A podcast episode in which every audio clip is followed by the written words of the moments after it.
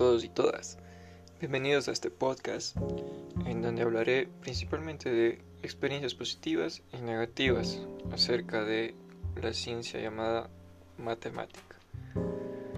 Para empezar, daré mi opinión acerca de las matemáticas. Yo creo que las matemáticas a lo largo de la historia del ser humano ha sido una de las ciencias universales que nos han permitido comunicarnos, desarrollarnos y más que todo avanzar como individuos en un mundo lleno de misterios, creo yo.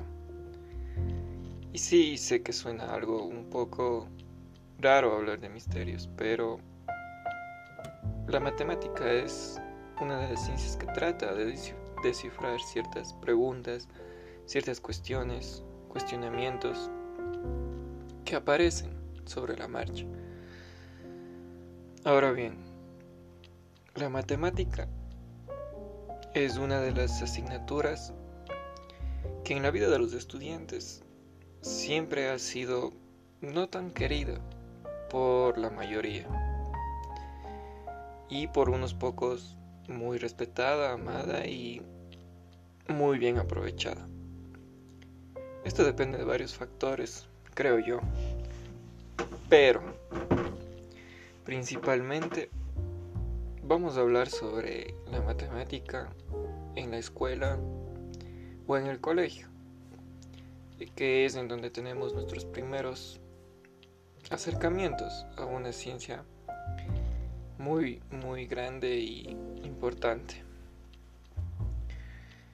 Personalmente, mi acercamiento a las matemáticas como un estudiante de escuela primaria se remonta muchos años atrás. Obviamente, actualmente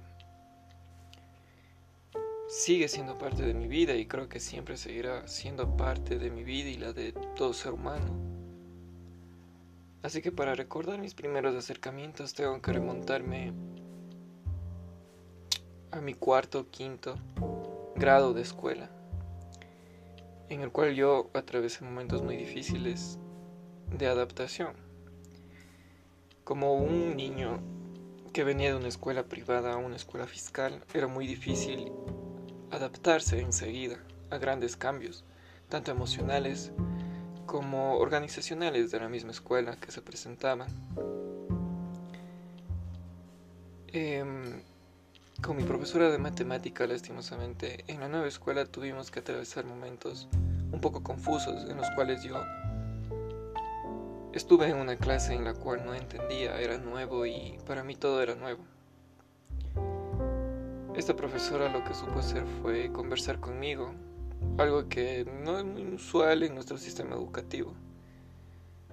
Pero bueno, pasó. Entonces fue aquí en donde ella se apropió, se empoderó de la enseñanza-aprendizaje de la matemática y tuvo un acercamiento conmigo en donde me igualó, eh, me apoyó en las tareas, me dio explicaciones más personalizadas. Y esto conllevó un proceso de un, más o menos unos dos a tres meses, en los cuales yo me igualé de huecos que, que tenía y no supe eh, que los tenía hasta que me topé con algo nuevo, con esta profe.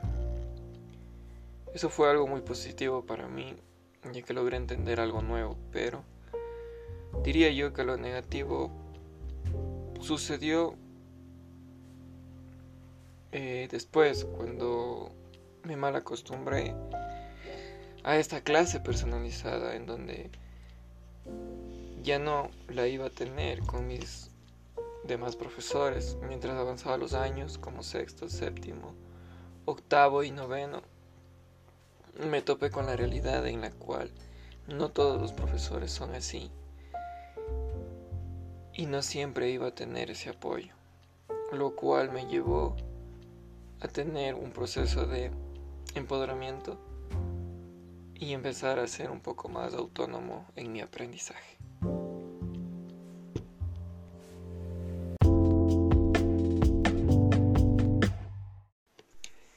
Esto conllevó posteriormente a enfrentarme a varias dificultades en el ámbito académico, debido a que mis profesores en el colegio eran un poco más directos, iban a prisa y no estaban en una de sus intereses ayudar a los estudiantes personalmente o tutorarles, aparte de la clase normal que se daba en, en el salón. Tal motivo me llevó a mí a buscar afuera del sistema educativo normal y tradicional ayuda, lo cual me llevó con un profesor privado de matemática, al cual recuerdo, aprecio mucho. Este profesor me ayudó indudablemente en varios temas, temáticas de la matemática, pero a diferencia de los demás, él tuvo éxito, o tuvimos éxito, lo considero yo, debido a su método, metodología, a su didáctica, a su habilidad comunicativa para dirigirse hacia mí de una manera en la cual las matemáticas se me hicieron muy simples, incluso me generaron y me despertaron mucho interés, me llamaron la atención, me motivaron. Y hoy en día para mí siguen siendo muy importantes y me llaman mucho la atención. Es muy gratificante cuando se logra comprender y resolver varios problemas, además de aplicarla principalmente en la vida cotidiana del ser humano, que es, a mi parecer, el objetivo principal.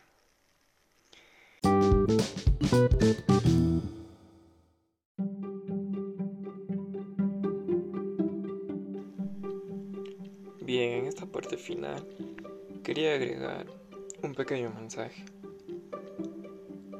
Como experiencia personal yo creo que las matemáticas siempre serán un talón de Aquiles, pero esto depende en los estudiantes, en los docentes y en toda la comunidad educativa, principalmente cómo se lleven a cabo los procesos de enseñanza-aprendizaje. Mucho se ha dicho, que si las dinámicas, que si la didáctica, que si la pedagogía, que, si, que la psicología, que la neurociencia.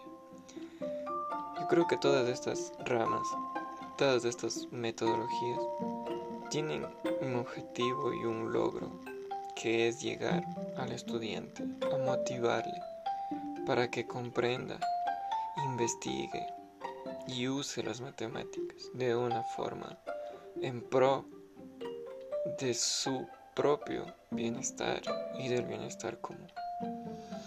Sin más, me despido y espero que sea de su agrado y nos volveremos a ver si así amerita. Hasta pronto.